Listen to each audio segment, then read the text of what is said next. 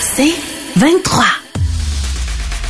L'essentiel de Paul Arcan, tout ce que vous devez savoir chaque jour en moins de 60 minutes. Bonne écoute. Ce matin, la presse euh, rapporte le cas euh, d'un couple injustement accusé d'avoir tué leur bébé. Ce qu'on appelle le fameux syndrome du bébé secoué. C'est un drame qui remonte à il y a quatre ans, donc euh, ça fait déjà un bout de temps. Et le père, contre qui les accusations ont été déposées, Mario Fiorini, a finalement vu les euh, accusations tomber. Donc, au total, ça a duré comme drame pour ces parents-là, quatre ans. Il y a eu de l'écoute électronique. Euh, il a été détenu. On a même mis sa photo dans un journal. Et ce qui est très particulier, c'est ce qui s'est passé. C'est un enfant, on l'a compris après, qui avait des enjeux de santé. Et euh, il y a un neurologue, un spécialiste des traumatismes crâniens non accidentels et des accidents vasculaires cérébraux qui a témoigné en faveur des parents. Et il avait, au point de départ, noté que cet enfant-là avait des enjeux de santé et que euh, c'était probablement relié à un problème génétique. C'est très particulier. C'est un enfant qui vomissait. C'est un enfant qui faisait de la température, qui était euh, souvent inconsolable. Et le père l'a comme échappé près du siège de l'auto. Et là, on est arrivé à l'hôpital une fois, deux fois. Et la troisième visite à l'urgence, l'enfant a fait des convulsions et on l'a transporté euh, de l'hôpital de Sainte-Adèle vers Montréal. Et c'est à ce moment-là que les parents ont dû euh, décider, puisque les traitements ne donnaient absolument rien, de mettre fin donc euh, aux procédures médicales et l'enfant est décédé. Et comme l'enfant est décédé, traumatisme, il y a une enquête qui se fait, il y a des intervenants qui commencent à regarder le dossier, la police est contactée, puis là on regarde ça, puis là les, policiers se disent c'est syndrome bébé secoué. Puis même le coroner qui a enquêté dit ça peut pas être il y a rien, il y a pas de signe avant-coureur malgré le fait que ce neurologue avait déjà indiqué que c'est un enfant qui avait un problème à la base et que euh, c'était euh, clair qu'on aurait dû euh, le noter, surtout depuis sa naissance, parce qu'il a passé un paquet d'examens depuis ce temps. Mais on a conclu à la clinique de protection de l'enfance de l'hôpital de Montréal pour enfants que il semble qu'on n'a pas vu le rapport du médecin spécialiste que c'était un cas de bébé secoué. Et là arrivent toutes les procédures contre les parents, contre le père en particulier. Puis quand vous lisez ça ce matin, les policiers mettent bien de la pression, disent aux deux, euh, c'est toi ou c'est elle ou c'est lui là. C'est un des deux parents qui est responsable de ce qui est arrivé. Et le père a fini par avouer, mais tu sais, sous une forme de pression. Il passe un polygraphe qui le blanchit. Et là, on s'aperçoit finalement qu'il y avait déjà des rapports médicaux très clairs de ce médecin spécialiste qui indiquait que c'était pas un bébé secoué. Et ce médecin-là, le docteur Sébir, euh, dit qu'il y a malheureusement trop de faux cas d'enfants dits secoués. Et ce sont des enfants qui, malheureusement, ont des symptômes avant-coureurs et euh, des symptômes de, de maladie euh, qui sont quand même assez clairs et qui euh, confirment ce que ce spécialiste voit dans le cas du petit Lorenzo, un petit bébé comme ça qui a été malheureusement secoué. Alors, il faut évidemment être prudent. puis je le sais, c'est déjà arrivé dans le passé que des parents se fassent pointer du doigt et là, la DPG embarque, puis la police embarque, puis des, fois, c'est des cas de bébés secoués, d'autres fois, des enfants qui peuvent avoir, euh, par exemple, des marques. Euh, puis je sais qu'il faut être prudent là parce qu'il y en a des enfants qui sont maltraités, mais peut-être qu'on euh, tire rapidement des conclusions. L'autre chose, j'attire votre attention ce matin sur le devoir qui nous parle de violence conjugale. Bon, il y a eu ce drame qui s'est passé, Bénédicte vient d'en parler, dans l'est de l'île, une femme enceinte qui a été poignardée, présume-t-on, par son conjoint qui fait face à la justice. Mais on découvre que les immigrantes sont surreprésentées dans les maisons d'hébergement. Et à Montréal, ce serait même une majorité de femmes venant d'ailleurs, qui se retrouvent donc à Montréal, qui voient leur vie basculer et se retrouver en maison d'hébergement pour fuir la violence conjugale. Et là, vous avez les, chiffres qui sont euh, donnés par des associations de maisons d'hébergement. Si on prend le regroupement des maisons pour femmes victimes de violences conjugales, c'est 46 établissements. 69% des femmes de la région de Montréal et 51% des femmes de la région de Laval sont des femmes qui sont de l'immigration. Et c'est nettement, là, euh, elles sont surreprésentées dans ces résidences euh, pour femmes victimes de violences conjugales. Comment est-ce qu'on peut expliquer ça, la culture? Il euh, y a des policiers qui déjà me racontaient que tu arrives à un endroit, puis pour certaines cultures, la police n'a pas d'affaire à se mêler de leur vie de couple. Puis il a le droit de faire ce qu'il veut avec sa femme. Puis c'est comme ça que c'est compris. Alors, c'est sûr qu'il y a un enjeu là, euh, tu peux pas euh, comprendre que la police cogne à ta porte ou que quelqu'un porte plainte. Il y a une pression sociale qui est exercée aussi. Je ferai pas un cours de sociaux là-dessus ce matin, mais c'est quand même un constat euh, troublant de voir euh, ces femmes immigrantes surreprésentées dans le cas de violence conjugale. On va parler du REM. Le patron du REM va être avec nous ce matin.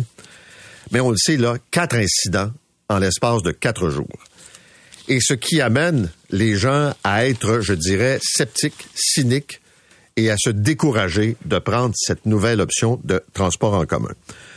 Je partage avec vous un courriel que j'ai reçu la semaine dernière d'un jeune homme de 22 ans, Esteban, qui dit, dit en fait, j'ai toujours opté pour le transport en commun.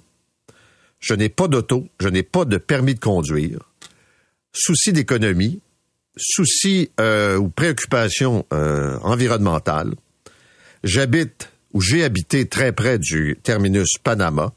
Je pouvais me déplacer rapidement au centre-ville. Il y avait chaque matin un autobus qui passait dans mon quartier. Je me retrouvais au centre-ville de Montréal en moins de 45 minutes. Il a déménagé l'année suivante à Chambly et là, le fun commence. Alors, le service d'Exo disponible à Chambly est exécrable, de piètre qualité. J'ai pensé à m'acheter une voiture, mais là, le REM est arrivé dans ma vie. Je me suis dit, au moins, prendre le REM. Et il dit, le REM est passé du rêve à un cauchemar. J'arrive en retard plus souvent que je l'ai été dans les dernières années. Le service est instable, irrégulier. Il y a toute la gestion du coût de la passe mensuelle.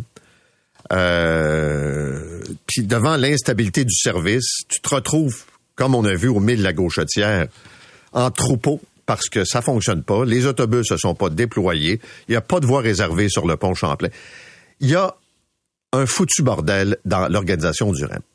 On peut comprendre que des pannes arrivent. Ça se produit dans n'importe quel service. Métro, le REM, avec votre voiture, il peut y avoir des enjeux parfois. C'est pas 100% le garantie que ça va être parfait. Mais là, ça commence à faire. Et tu auras beau avoir toutes les campagnes de publicité extraordinaires, quand tu ne sais plus, en te présentant euh, sur le quai, si ça va fonctionner ou pas, ben tu trouves une autre façon de te déplacer. Et euh, c'est encore là, ce que ça met en lumière, au-delà du REM, c'est l'organisation du transport en commun dans le Grand Montréal. Il y a une réalité. Les gens se sont déplacés vers des banlieues souvent plus éloignées. L'offre est médiocre dans bien des cas.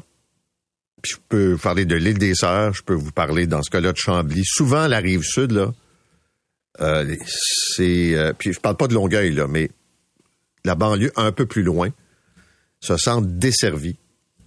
Et après ça, on se demande pourquoi les gens euh, se retournent ou se tournent carrément vers les euh, véhicules. Et puisqu'on parle de véhicules, Radio-Canada nous dit ce matin que les demandes des véhicules électriques dépassent les prévisions d'Hydro-Québec. Alors, on sait que le gouvernement du Québec veut avoir d'ici 2030, c'est pas loin ça 2030, on est en 2024, 2 millions de véhicules électriques. Et ça, ça veut dire des gens qui vont se brancher pour charger leur voiture, charger les batteries. Et là, on peut faire toutes sortes d'extrapolations en disant oui, mais les batteries vont être plus performantes, on va pouvoir avoir une autonomie euh, accrue. Est-ce qu'on va autant pomper d'électricité? La réponse, c'est c'est sûr que la demande va être plus forte. Et là, il y a toute la gestion à l'heure de pointe. Et si M. Fitzgibbon nous a sorti l'exemple du lave-vaisselle à minuit, il va peut-être nous expliquer qu'il faut pas charger son auto en faisant le souper. Surtout quand il fait froid l'hiver. c'est vrai qu'il peut y avoir des enjeux.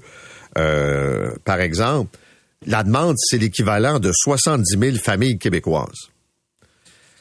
Et le Québec est un des endroits où la demande de véhicules électriques est extrêmement forte. Les délais, il y a encore des gens là, qui euh, font face à des délais de, plusieurs mois. C'est moins pire, me dit-on, euh, ça dépend des, bannières, là. mais quand même, euh, c'est sûr que le Québec est, je dirais, un endroit, un marché où les véhicules électriques hybrides sont extrêmement populaires. Puis je lisais l'histoire de Hertz, qui fait de la location. Ils vont se débarrasser d'à peu près le tiers de leur flotte de véhicules électriques. Là, tu dis, mais pourquoi? Pourquoi une firme comme Hertz de location de voitures? D'abord, ils disent que la valeur de revente est trop basse par rapport à d'autres types de véhicules aux États-Unis. Deuxièmement, les coûts de réparation sont excessivement élevés par rapport à d'autres types de véhicules. Puis trois, la demande n'est pas si forte.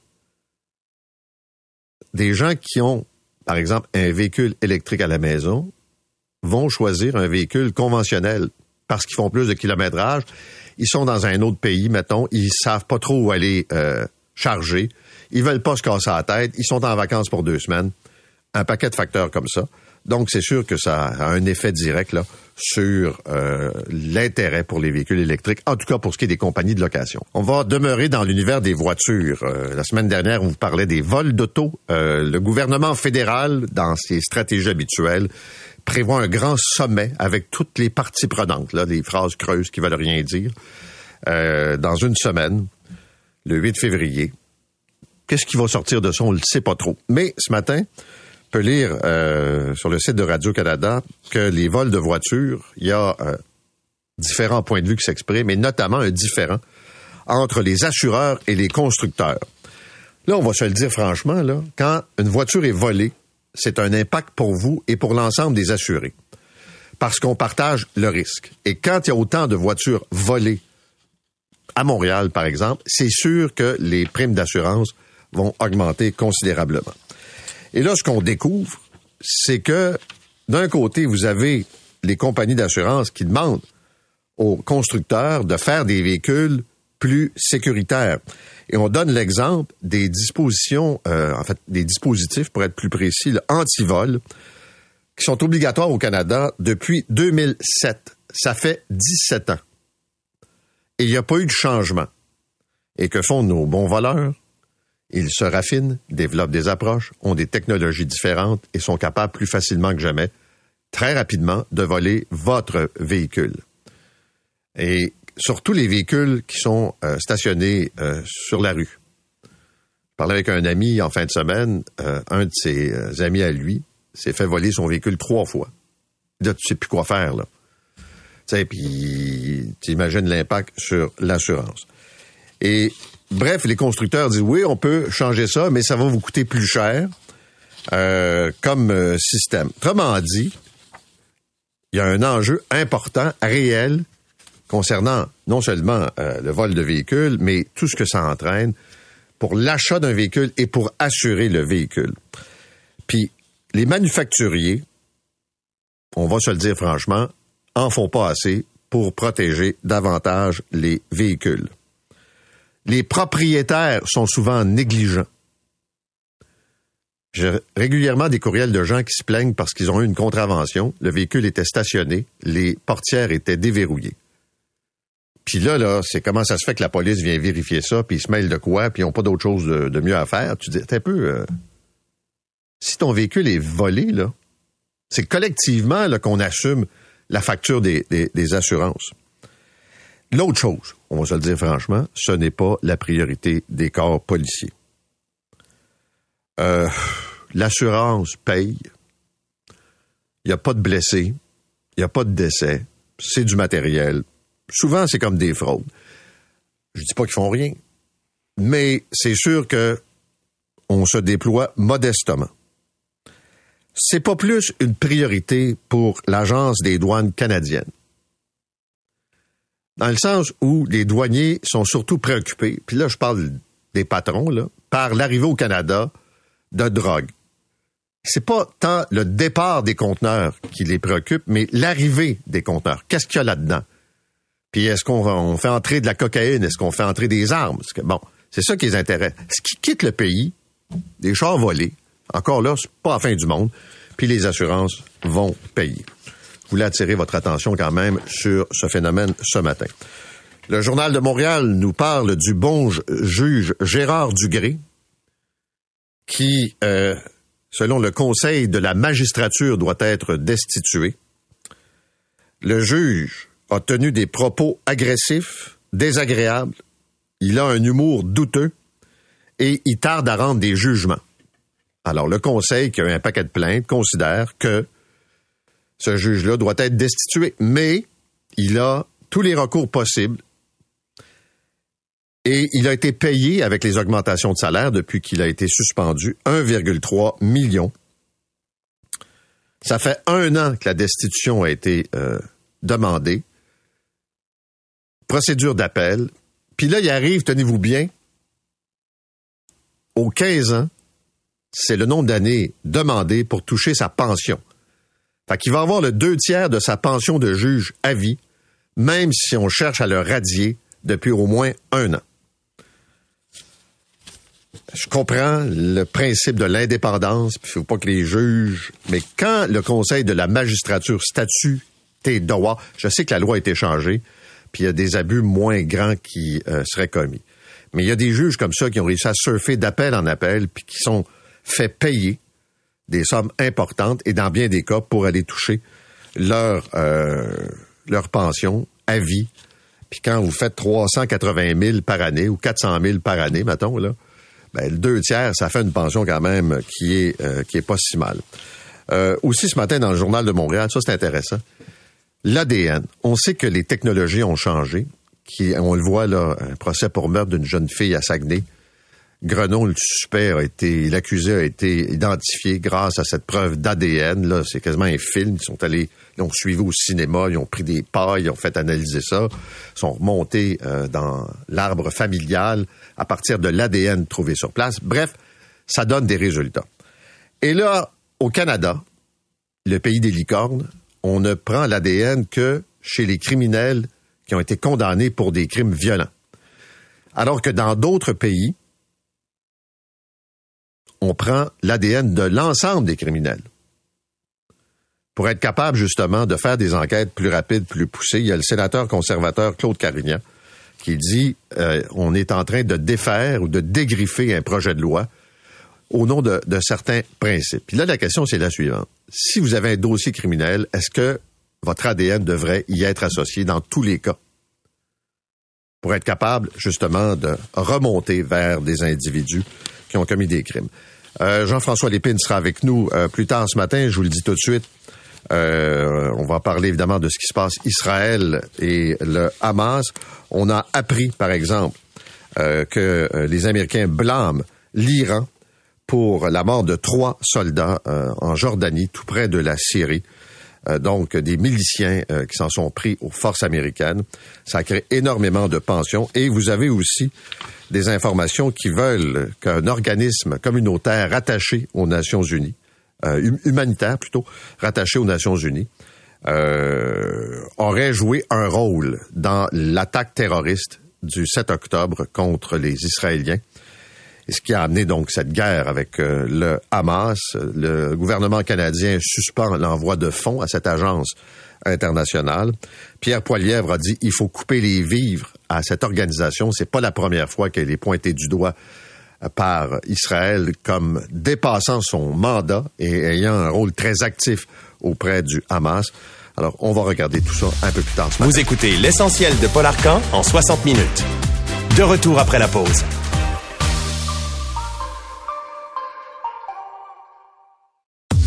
L'essentiel de Paul Arcan. Le REM, eh bien encore des problèmes euh, dans les derniers jours. Quatre problèmes en quatre jours. Interruption de service. Ça, c'est le premier constat. Le deuxième constat, c'est la difficulté de pallier à ces pannes. Et on envoie les gens, par exemple, au mille la gauchetière. Il y a un enjeu d'autobus.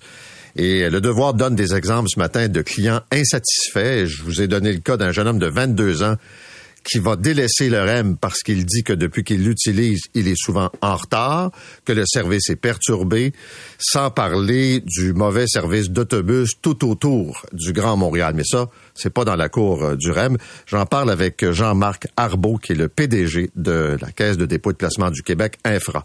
Monsieur Arbeau, bonjour. Monsieur Arcan, bonjour. Pourquoi on a eu quatre problèmes en quatre jours?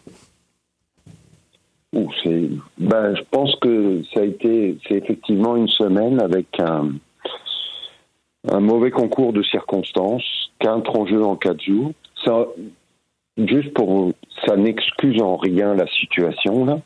Et puis on est pleinement conscient des inconvénients que cela pose aux usagers.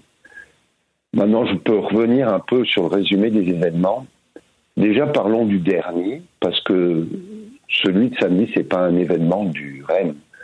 C'est le pont Champlain qui a dû procéder à des opérations de déglaçage d'urgence. Là, on n'a pas, on n'a pas d'autre choix que de se plier à leur décision. Donc ça, c'est pas lié à un problème du REM. Pour les trois autres, c'est effectivement des enjeux, les trois fois de, des enjeux de système essentiellement dans, au moins deux cas, c'était des, des enjeux informatiques. Et puis pour ça, eh ben, en fait, pour moi, là, nous, ce qu'on pense, c'est que, pas ce qu'on pense. Des pannes vis-à-vis de ça, il y en a trop. La réponse en cas de panne, je ne veux pas rentrer dans le détail des, des événements, mais elle est trop longue. Et donc, nous ne sommes pas satisfaits de la performance de nos sous-traitants, Alstom et Atkins, sur ce sujet. Et on fait tous, ils savent très bien qu'ils doivent apporter rapidement des solutions à ces enjeux-là. Et nous, de notre côté, ben, on essaye de les aider le plus possible pour que le système et le niveau de fiabilité que les gens sont en droit d'attendre. OK. Je juste prendre un exemple, puis vous me direz si c'est vrai ou pas. Il y a eu parmi les pannes euh, depuis janvier euh, des pannes qui sont reliées avec les senseurs, c'est-à-dire les portes qui ne s'ouvrent pas, que les usagers n'ont pas accès euh, au REM comme tel. C'est arrivé, ça? Il y a eu une, il y en a eu une cette semaine avec une porte palière qui était coincée, pour lequel un opérateur est venu a remis la porte palière, mais en fait, il y a eu une erreur dans sa manipulation. Il a déconnecté, si on veut, la porte palière, ce qui a fait que ça a eu un, impact plus long que prévu. Est-ce que c'est vrai? Oui. Est-ce que c'est vrai que les senseurs qu'on retrouve sur certains euh, wagons du REM, j'allais dire tous là, euh, ce sont des senseurs qui sont pas prévus pour l'hiver, pour les températures froides? Non. Là, euh, les prescriptions techniques, etc., sur l'ensemble des, des senseurs sont prévues pour les températures froides et pour l'hiver. Donc, c'est pas un enjeu? Non. Et pourquoi celui de la semaine dernière n'a pas fonctionné? C'est la porte palière qui n'a pas fonctionné. Sur l'analyse, a priori, il y a eu euh, des problèmes de gravillon à l'intérieur de la porte palière donc en fait, d'un mauvais nettoyage de, à cause du, des gravillons, etc., qui se sont mis dans une des glissières de la porte palière. Ça, ce sont les problèmes mécaniques. Là, vous avez mmh. soulevé à peine là, la question de la gestion quand le REM est en panne. Est-ce que c'est normal qu'il n'y ait pas des gens qui dirigent la clientèle, qu'on se ramasse au mille la gauchetière en troupeau en se demandant si les autobus vont arriver. Euh, on a relevé l'automne dernier, puis encore depuis le début de l'année, de multiples problèmes de communication avec euh, la clientèle. Je comprends qu'il y a des messages sur les réseaux sociaux de temps en temps, mais quelqu'un qui n'a pas son téléphone, ne sait pas trop ce qui lui arrive, ou quelqu'un qui regarde pas son alerte, sait pas trop ce qui lui arrive. Non, je suis tout à fait d'accord avec vous. En termes de, encore une fois, l'objectif c'est de pas avoir de de pas avoir de panne, mais lorsqu'il y a une panne, la, la réponse du plan de relais combiné et du service aux usagers en termes de communication doit être améliorée. C'est certain. On travaille de notre côté. On travaille avec Atkins pour qu'ils améliorent et qu'ils mettent plus de gens pour pouvoir faire la communication avec ça. Et on travaille avec la RTN pour améliorer la coordination lorsqu'on déclenche un plan de relais. Monsieur Arbault, je veux pas être plate, là, mais ça va être quoi quand le REM va prendre de l'expansion, quand le REM de l'ouest de l'île va fonctionner? Vous avez de la misère à gérer le bout entre, disons, Brossard, la rive sud de Montréal, puis le centre-ville. Ça va être quoi quand il va y avoir plus de wagons, plus de pannes, moins de services? Non, l'objectif, l'objectif, c'est d'avoir moins de pannes. Encore une fois, il y a certains vraiment, c'est pour. D'accord, c'est une mauvaise semaine. Mais t'empêche pas que là, tout ce qui est fait et toutes les améliorations, et on travaille tous les jours à ça, pour que le, le service soit parfaitement fiable sur cet ensemble-là. Tout ça, c'est des leçons apprises pour la mise en service du reste du, du, système. Je, vais prendre un exemple banal.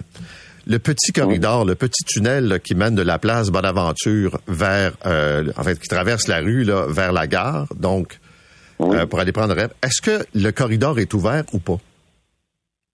Le corridor est ouvert aujourd'hui pour la sortie, pas encore pour l'entrée. On travaille avec Kévric. Oui, mais c'est pas. non, vous riez, mais c'est pas notre responsabilité. C'est l'enjeu, c'était entre Kévric et Communard d'avoir l'autorisation pour pouvoir l'utiliser comme entrée. En fait, pour pouvoir l'utiliser, que ça fonctionne dans les deux sens. Pour ça, il y a une étude de sécurité qui est en cours et qui devrait être finie là.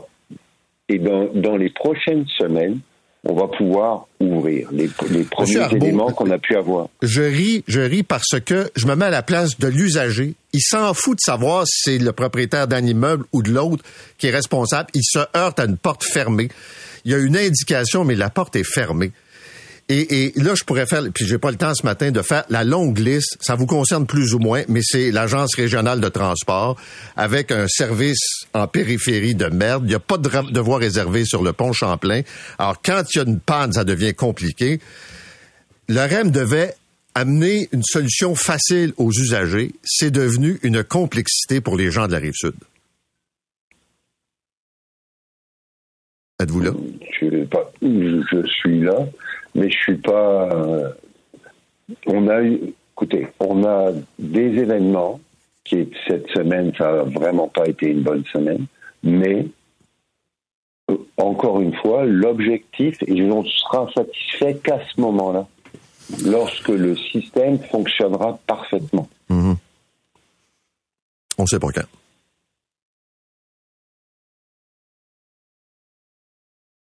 Pardon? Dit, on, ne sait pas quand. On ne sait pas quand. On ne sait pas quand. À quel moment ça va arriver. Oh non.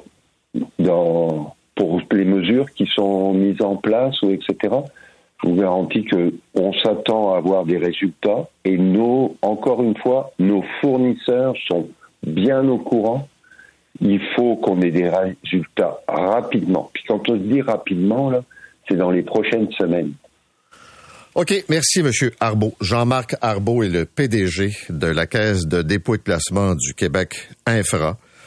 Alors, ça a été une mauvaise semaine, puis ça devrait s'améliorer dans les prochaines semaines. Vous écoutez l'essentiel de Paul Arcan en 60 minutes. De retour après la pause.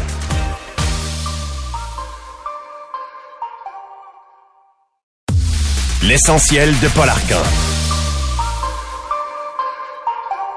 Maintenant, la presse nous apprend ce matin que des parents ont été accusés à tort de la mort de leur enfant, un bébé de quatre mois. Euh, les premiers intervenants ont conclu que c'était le syndrome du bébé secoué. Or, un médecin spécialiste avait déjà indiqué que c'était un enfant qui avait euh, des problèmes de santé et qu'au terme de ça, donc, euh, on ne peut pas parler d'un enfant qui a été secoué.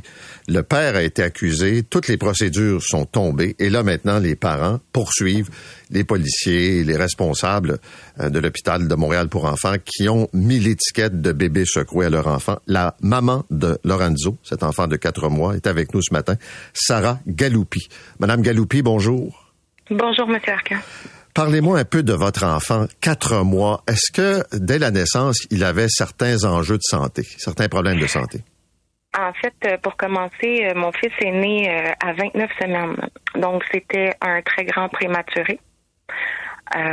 Donc, il est resté à l'hôpital là, pendant hum, hum, hum, janvier, février, mars. Il est sorti à la fin mars, début avril. Euh, donc, il est resté un bon trois mois et demi. Puis tout ce qu'on nous disait, c'était ah, c'est un bébé en santé, mais euh, quand on y allait, il faisait beaucoup, beaucoup, beaucoup de bradycardie. Euh, la bradycardie, c'est quand le bébé oublie de respirer. donc, il faut le stimuler à ce moment-là parce qu'il ne revient pas à lui-même tout seul. Donc ça, ça pouvait arriver, là, je vous dirais, cinq, six fois par jour dans les premiers mois. Puis il nous disait que c'était normal pour un bébé prématuré d'en faire autant. OK. À quel moment, là, euh, ça s'est détérioré, là, que vous êtes allé à l'urgence? Vous êtes allé plus qu'une fois, mais la première fois que vous êtes allé à l'urgence? Euh, la première fois qu'on est allé à l'urgence, c'était le samedi 8 juin. Euh, mon fils faisait de l'hypothermie. Euh, il, euh, il faisait à peu près 33,8 de fièvre, si je me trompe pas. ils nous ont gardés en observation peut-être 3-4 heures. Ils ont fait des prises de sang, analyse d'urine. Ils nous ont dit, ah, il y a une légère inflammation, ça devrait être ses dents. Donnez-lui du Tempra, puis revenez si jamais sa température monte ou peu importe. Sinon, je vous donne un rendez-vous en relance avec son pédiatre lundi. Donc, on a écouté, on s'est fié aux, professionnels de la santé, puis on est parti à la maison. Euh, dans la journée même, euh, son état s'est vraiment pas amélioré. Il chignait. Ça n'a jamais été un enfant qui, pleurait en, tant que tel. Euh, il était, il était pas lui-même. Tu sais. puis en soirée, sa fièvre a monté à 39,2.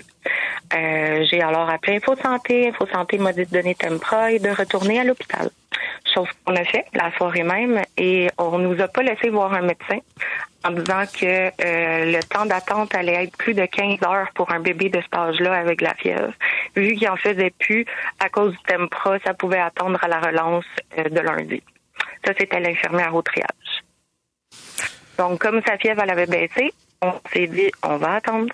On est retourné à la maison. Euh, puis le lendemain matin, 8 heures, il a commencé à faire des convulsions à la maison. OK. Puis là, vous êtes rendu à nouveau à l'hôpital. Là, on est retourné à nouveau à l'hôpital, puis l'hôpital le plus proche, ben, c'était encore Sainte-Agathe. Euh, fait qu'une fois rendu à Sainte-Agathe, euh, ils ont bien vu que c'était des convulsions. Ils l'ont mis en salle de trauma. Euh, ils ont tenté de faire des ponctions lombaires. Je dis bien tenter de faire des ponctions lombaires parce qu'ils ont essayé cinq fois. Euh, le même médecin a essayé cinq fois. Il y avait du sang partout. Je sais pas si vous savez c'est quoi une ponction lombaire. Il est pas censé avoir de sang nulle part. puis après ça, son état, il était pas capable de la stabiliser. Il continuait à convulser malgré tous les médicaments qu'ils ont donnés. Donc c'est à ce moment-là qu'ils ont organisé le transfert à Montréal Children's.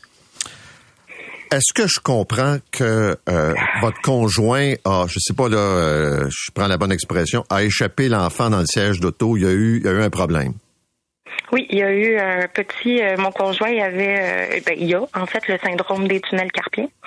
Donc, euh, moi, étant hospitalisée la semaine d'avant euh, pour un infarctus, euh, mon conjoint était venu me voir à l'hôpital avec notre fils. Puis, en revenant à la maison, il l'a échappé, je vous dirais, là, d'un demi-pied, un pied maximum. notre enfant s'est pas réveillé à ce moment-là. Il m'a écrit pour me le dire. Je lui ai dit surveille son état, mais s'il s'est pas réveillé, d'après moi, on devrait être correct. Euh, puis comme de fait, sa nuit s'est super bien passée. Il a bu comme normal. Euh, rien à signaler de ce côté-là. Ce qu'on comprend, c'est que le spécialiste, le médecin spécialiste qui a regardé euh, le dossier de votre enfant a découvert qu'il y avait des prédispositions à développer des, ce genre de lésions qui malheureusement lui ont coûté la vie. Tout à fait. J'ai une maladie qui s'appelle, voyons, l'hypertension intracrânienne. Euh, et ça s'avère que mon fils aurait eu la même chose. Euh, puis ça, je l'avais mentionné là avant de tomber enceinte, pendant ma grossesse. Puis on m'a tout dit, c'est une maladie qu'on connaît pas trop encore. Fait que ne devrait pas y avoir d'enjeu. Il devrait pas. OK. À quel moment, bon, vous avez malheureusement dû arrêter les traitements, on le sait, l'enfant est décédé. À quel moment on s'est retourné vers vous puis qu'on a commencé à parler du syndrome de bébé, du bébé secoué? Avant son décès. Avant son décès? Oui. Euh, la, la, quand on a décidé de le débrancher, euh, c'était le 12 au soir. Euh, on l'a débranché aux alentours de 23h54. Puis il est décédé là, euh, le 12 au, le 13 au matin. puis nous, on était déjà enquêtés sous caméra et tout ça la soirée avant même qu'on le débranche. Là, j'ai compris que euh, ils sont allés fouiller euh, chez vous. Euh, il y a eu une filature, il y a eu, bref, l'enquête policière habituelle. Vous avez été interrogé par les policiers? Oui, on a été interrogé par les policiers, on a été arrêté par les policiers, puis je tiens à mentionner que tout ça était sans mandat. Donc, c'est la raison pourquoi on poursuit aussi. puis c'est ça. Donc. Est-ce que je comprends que les enquêteurs au dossier euh, vous ont dit, ou bien c'est vous, madame, ou c'est votre mari, mais ça va être un des deux? Oui, tout à fait. Le chapeau doit faire un ou l'autre. Euh, choisissez à qui, mais c'est un des deux. Est-ce que je comprends aussi que votre conjoint a comme avoué à un moment donné aux enquêteurs que c'était lui? Il a dit aux enquêteurs, après plus de dix heures d'interrogatoire, il a dit euh, Bon, ben j'imagine que ça doit être ça. J'imagine que c'est ça qui est arrivé. Il a pas dit oui, c'est arrivé. Il a pas dit bon, j'ai fait ça. Il a dit j'imagine que c'est ça que vous voulez entendre, c'est ça qui est arrivé. Après 12 heures, il a craqué. je veux dire, la pression, le, le tout. Surtout que moi, j'étais dans l'autre pièce à côté. Puis c'est à ce moment-là qu'ils ont dit doit choisir à qui va le blâme le docteur Guillaume Sébir, qui est le médecin spécialiste, qui est un spécialiste des traumatismes crâniens, qui dit c'est pas un cas de syndrome de bébé secoué. D'ailleurs, il y a trop de cas là où on met l'étiquette de bébé secoué. Euh, son rapport, ses commentaires, son analyse ont pas suivi dans le dossier de la police, ont pas suivi dans le dossier de la, de la protection de la jeunesse non plus. C'est ce qu'on a appris dernièrement, non? Euh, en fait, là, pour être honnête avec vous, euh, le rapport coroner a été fait le 23 septembre 2023 euh, et on n'était pas au courant. Il n'y a personne qui nous a avisé. Le coroner nous a pas appelé. Euh, Docteur Sébir ne lui a jamais parlé. Donc euh, non, euh, on vient de l'apprendre tout comme tout comme vous. à quel moment on a laissé tomber, qu'on s'est rendu compte qu'on s'en allait nulle part avec ça? Le 8 mars 2023, donc six mois avant le, rapport du coroner. Et comment vous avez su que c'était qu'on laissait tomber les accusations? Euh, parce que ça s'en allait, c'était à discuter, là, voir si ça s'en allait à procès ou pas entre nos avocats. Euh, puis c'est à ce moment-là que euh, le, directeur des poursuites civils et criminels ont décidé qu'il allait y abandonner. Il faisait un non-lieu. OK. À travers tout ça, euh, la photo de votre conjoint a été publiée dans un journal? Oui. en 2019. Vous avez, euh, vous avez perdu votre emploi aussi? Oui, j'ai perdu mon emploi au Mont-Tremblant. Euh, puis c'est ça, la police a avoué que c'est eux qui avaient, parce que le dossier était sous scellé à ce moment, au moment où l'article de journal est sorti euh, en 2019. Puis, en enquête préliminaire, la police a avoué euh, avoir donné cette information-là euh, à des journalistes pour faire pression sur nous pour qu'un de nous deux prenne le chapeau. Est-ce que quelqu'un s'est excusé, la DPJ, la police, l'hôpital, pour l'erreur? Qu'ils ont. Euh, ils se sont. L'enquêteur en chef s'est excusé en enquête préliminaire, disant qu'il ne pensait pas que ça allait avoir autant de répercussions sortir un article avec son nom et son visage. Quelle sorte de vie vous avez maintenant? Là? Je comprends que vous avez déclenché une poursuite, là, mais euh, vous avez perdu un enfant, puis on vous a pointé du doigt comme étant euh, les responsables de la mort de votre enfant. Tout à fait. Euh, je vous dirais que les deux, on est en syndrome post-traumatique. Euh, on a été euh, diagnostiqués. notre vie est vraiment pas, pas très pas très rose là en ce moment. Là. C'est, on, on, vit avec, on vit au jour le jour en espérant que tout se finisse et que on peut se passer à autre chose. Merci d'avoir été avec nous. Bonne chance. Merci beaucoup. Au revoir, Sarah Galoupi, la maman de Lorenzo décédé à l'âge de 4 mois. Vous écoutez l'essentiel de Paul Arcan en 60 minutes. Bonne écoute. Ben, ça fait sept ans qu'il y a eu cette tuerie dans la grande mosquée de Québec. Six personnes avaient été tuées, 19 autres blessées. Encore aujourd'hui, on va se souvenir, commémorer euh, cet événement euh, tragique. Et j'en parle avec euh, Boufelda Benabdallah, qui est le cofondateur de la Grande Mosquée de Québec et porte-parole du Centre culturel islamique de Québec. Monsieur Benabdallah, bonjour. Bonjour, Monsieur Arcan. Sept ans plus tard, qu'est-ce qu'on retient de l'événement? Qu'est-ce qui a marqué et qu'est-ce qui a changé depuis?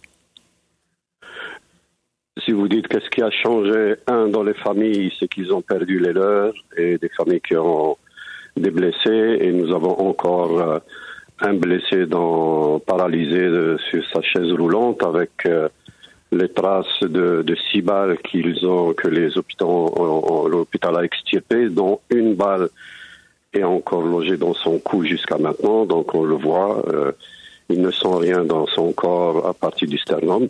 Ça c'est du côté des familles, mais du côté de la population, c'est le, c'est le contraire. Euh, euh il y a un souvenir d'empathie, un souvenir de de, de, de gentillesse, de, de, retrouvailles et de, découverte du citoyen musulman qui est un citoyen comme tout le monde. Je pense qu'il y a de, comment on sucré salé ou quelque chose comme ça, mais euh, tout compte fait, la, la, la société a, a été d'une d'une empathie extraordinaire et c'est ce que les, les familles ont ressenti, ils ressentent encore malgré la douleur qui revient avec euh, le souvenir de cette euh, journée tragique, euh, M. Arcon. ces souvenirs positifs de la réaction, est-ce que c'est encore vrai aujourd'hui ou cette, si vous ressentez de nouvelles tensions, on peut penser au conflit qui se déroule présentement Israël-Hamas, est-ce que, est-ce que ça s'est effiloché avec les années ou c'est encore aussi solide que ce l'était? Très bonne question, M. Arcon. Je peux vous assurer que ça a continué cette empathie et cette gentillesse.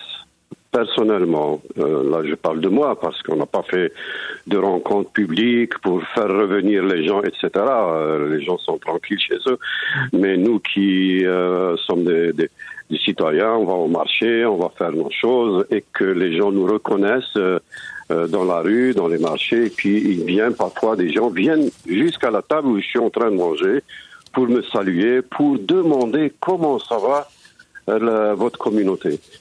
Moi, je suis renversé euh, positivement hein, de, de, de, cette, de cette gentillesse qui continue. Sept ans, imaginez, sept ans, et les gens viennent nous demander. Ça, c'est unique, je pense, dans l'histoire, et on ne retrouvera pas ça dans d'autres pays. Donc, euh, pour répondre directement à votre question, oui, la gentillesse continue. Mais quand il y a des conflits internationaux, on, se retrouve à peu près au même point euh, de la part d'une minorité qui nous questionne. Pourquoi vous êtes comme ça? Alors, on répète la même chose. S'il vous plaît, nous sommes des citoyens musulmans ici, nous vivons ici. On n'a rien à faire avec les conflits. Mais on supporte, on est solidaire de, la, détresse des peuples. Et cette fois-ci, dans le cas de, la Palestine, c'est vrai que la communauté musulmane est solidaire avec, euh, avec la population palestinienne. Il n'y a pas de mal d'être solidaire avec un peuple qui souffre, comme avec les Ouïghours, comme avec, euh, euh, aussi dans, le conflit russe. on est solidaire de ça.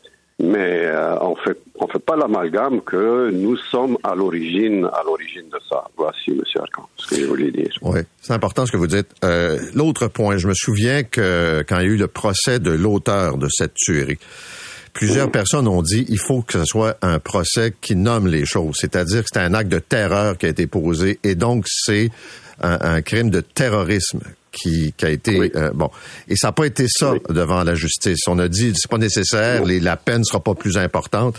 Est-ce que pour vous le fait que ça n'a pas été sur le plan légal identifié comme étant un geste posé par un terroriste, un geste de terreur, c'est euh, c'est une erreur du système? Ah, moi, moi, je l'ai dit à plusieurs reprises, M. Arcon. Vous avez des questions ciblées, je vous remercie. Je l'ai dit euh, que euh, on a on a, on a traité ce dossier un peu euh, à la légère du côté terrorisme. Il est rentré dans un lieu qui s'appelle une mosquée et il a tiré sur une population ciblée qui s'appelle des gens qui faisaient leur prière. Plus terroriste que ça, tu meurs. Excusez-moi si tu crois, c'est pas vous, mais donc pour nous c'est terrorisme. Le seul qui a qui a déclaré que oui, c'est un acte terrorisme, terroriste, c'est, c'est M. Trudeau. Le reste, le, le, même la gente politique euh, n'a, n'a pas reconnu ça, et ça, c'est, c'est vraiment dommage. Je pense que vous avez raison de dire qu'il faut parfois aller, même si ça fait mal, nommer les choses pour que les gens prennent acte, pour que les gens prennent conscience, et puis pour que la loi, se, la loi n'est pas n'est pas infaillible, inébranlable. Une loi se modifie, une loi s'amende, une loi s'organise pour que euh, d'autres événements soient bien vus, soient bien ciblés et que ça ne revienne pas. Mais si on édulcore un acte, je, je, euh, c'est pas c'est pas une méchanceté que je dis par rapport au système euh, juridique, c'est qu'il n'a pas eu l'historique ou la jurisprudence pour dire cet acte, oui, c'est le moment de le traiter comme, euh, comme un acte terroriste et on va réviser, réviser la loi. Peut-être que les, les, la, la, la, justice est en train de traiter ce dossier. Moi, je suis pas dans les arcanes de, de la justice, mais je pense qu'il est grand temps. Il faut, il faut pour que pour que ça ne revienne pas, pour que ça ne revienne pas, et qu'on soit euh, que tout soit équitable. Ce n'est pas uniquement soi-disant les musulmans qui sont terroristes. Euh, la bande Abadère dans le temps de l'Allemagne était, était, des terroristes. Euh, dans beaucoup de pays, il y a des gens qui faisaient des actes qui terrorisaient les gens et qui tuaient des masses ciblées. C'est pas alors euh, c'est vraiment dommage. voilà, je suis un peu, excusez-moi, c'est un peu effiloché, mais à mon avis, la justice pourrait améliorer le système en revisant les lois sur la question du terrorisme pour que ça soit plus clair pour les gens. C'est clair, quelqu'un qui rentre et qui tue des gens dans un lieu de façon spécifique, il est terroriste. Pas à la ligne, c'est pas... Euh, encore, en tout cas, pour, moi, c'est comme ça, mais les juristes vont dire, bah non, monsieur, c'est plus compliqué que ça. D'accord, mais euh, faites, faites votre chemin et donnez-nous une leçon, nous, les, les citoyens ordinaires. On est prêt à recevoir la leçon. Merci beaucoup d'avoir partagé ce moment-là avec nous ce matin. Bonne journée. C'est réciproque. Merci, au revoir. M. Bonne journée. Au revoir. Boulfeda Ben Abdallah, qui est le cofondateur de la Grande Mosquée de Québec et porte-parole du Centre culturel islamique de Québec. On va parler d'immobilier, mais c'est une approche très spéciale ce matin. Un couple euh, d'origine française installé à Montréal témoigne dans le journal Le Figaro de l'aventure immobilière et fait des comparaisons entre Paris et Montréal. Ils sont devenus propriétaires ici à Montréal en 2019. Je vous présente euh, Camille Lemoine. Elle est d'origine française et vit maintenant ici à Montréal. Madame Lemoine, bonjour. Bonjour, euh, bonjour. Je veux vous entendre sur euh, votre euh, votre expérience de l'immobilier à Paris. On, on devine, on présume déjà que ça coûte évidemment très cher. Alors oui, mais en réalité, les prix sont stables. C'est ce que je disais juste avant à quelqu'un, c'est qu'en fait, il y a eu une baisse pendant le Covid parce que les Parisiens habitent des logements très petits. La plupart des gens, des jeunes travailleurs, ils vont vivre dans des logements entre 150 et 300 pieds carrés à peu près. Donc quand tu dois rester enfermé dans 300 pieds carrés pendant deux ans, tu t'en vas. Euh, donc ils sont partis. Et à ce moment-là, il y a eu un dip euh, dans les prix. Et là, c'est en train de remonter parce que bah, tu as la montée des taux d'intérêt. Et donc euh, ça fait, euh, ça tend en fait le marché locatif. Donc aujourd'hui, par curiosité, j'ai regardé un peu qu'est-ce qui est alloué à Paris pour me rafraîchir la mémoire. Et mon constat c'est que c'est essentiellement les prix que j'ai connus. À l'époque, en entre 2009 et 2016, j'ai loué 460 pieds carrés pour 1800 dollars par mois et 646 pieds carrés avec un prix d'amis pour 2400 dollars par mois. Le vrai prix de marché aurait dû être 2550. Euh, et c'est essentiellement les, gammes de prix que, que je vois aujourd'hui sur les, sites français. Est-ce que ça a été l'immobilier une des raisons qui euh, vous a amené au Canada? Euh, même pas. Même pas. on voulait un peu changer d'air, mais on, on est arrivé au Canada. On, on savait qu'on allait aller dans un pays qui avait a priori un, un niveau de développement euh, au moins similaire à celui de la France, mais on n'avait pas fait de, de, calcul. Tu sais, c'était pas le, le, rêve américain en se disant oh là là, ce sera mieux, ce sera ceci, cela. Euh, on, voulait juste vraiment changer d'air et profiter de voyager un peu tant qu'on avait encore le, la santé et l'énergie pour ça, de voir un peu le monde, quoi. Et bon, vous avez été locataire, par la suite, mmh. vous êtes devenu propriétaire. Est-ce que c'est plus facile d'être propriétaire, d'avoir accès à la propriété à Montréal qu'à Paris avec les banques, par exemple? Alors, c'est incomparable. C'est, je pense que c'est plus euh, risqué dans le temps long, mais par contre, l'accès lui-même, l'accès au prêt ici, euh, et la rapidité des processus est incomparable. En France, euh, une opération met au grand minimum trois mois, euh, parfois plus si jamais la banque lambine. En ce moment, avec le, la montée des taux, tu as plus qu'à peu près 25% des Français qui sont euh, euh, accessibles, je cherche, éligibles au crédit.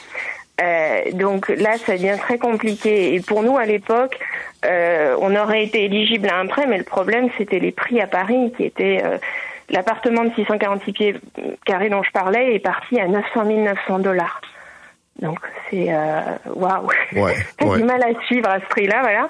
Donc euh, voilà, c'est beaucoup plus facile d'accéder au crédit. Par contre, les taux sont plus élevés euh, ici au Canada, euh, et donc tu cours le risque de t'endetter plus, d'être euh, plus chargé par ton crédit. C'est vrai que l'extrême prudence des banques françaises, c'est que tu risques pas d'être surendetté vu que tu peux pas emprunter. Dites-moi, qu'est-ce que vous avez trouvé à Montréal et vous avez payé combien? Euh, à Montréal, on a trouvé un appartement qui fait environ 1080, 1045 pieds carrés, pardon, euh, qui est un, ce qu'on pourrait appeler un faux demi-sous-sol. En fait, il était un peu moins cher parce qu'il est considéré comme un demi-sous-sol, bien que les fenestrations soient complètes. Euh, et on a payé ça 400 000 dollars, sachant qu'il était listé pour 385 000. Euh, on est euh, dans Ville-Marie, on est juste à côté de downtown. Et euh, on a payé 15 000 dollars de plus. On a eu droit au, fameux système de l'enchère aveugle qui pour le coup, n'existe pas en France, euh, où tu te contentes d'enchérir ouvertement. Ici, c'était le, système où on te dit quelqu'un a mis une autre offre. Je peux pas vous dire qu'ils ont mis plus, mais peut-être que oui. et donc tu, tu montes et nous on a dit bon bah on montera jusqu'à 400 000 et voilà. Et vous avez dû rénover un peu, j'imagine? Euh, oui, parce que une autre raison pour laquelle c'était euh, à ce prix-là, parce qu'au moment où nous on cherchait en fin 2019, on était un peu dans la, le début de la hausse des prix à Montréal, et donc en, en vrai, tu, la plupart des appartements de cette taille-là euh, et dans ce quartier-là étaient évidemment pas à ce prix-là. Ce qui caractérisait celui-là, c'était qu'il était euh, un peu plus défraîchi. Il avait été rénové euh, une, plus d'une dizaine d'années avant. Euh, et souvent, les biens que je voyais dans le quartier, il y avait eu des rénovations récentes. Les, les, les propriétaires les apprêtaient, entre guillemets, avant la vente. Euh, donc c'est ça, nous on a mis euh, à peu près 57 000 dollars de travaux divers et variés. On a refait les fenêtres, la cuisine, enfin bref.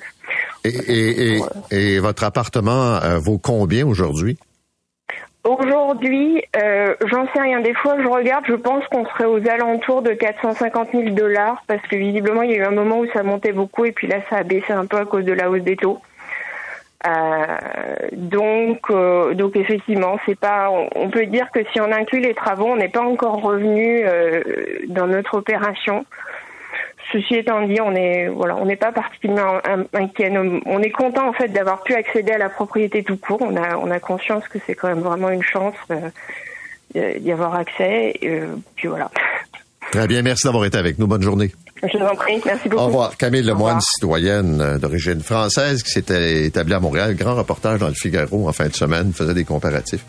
Notamment que les banques canadiennes étaient plus souples et, euh, disons que moins, moins euh, bureaucratiques que le système français. C'est 23.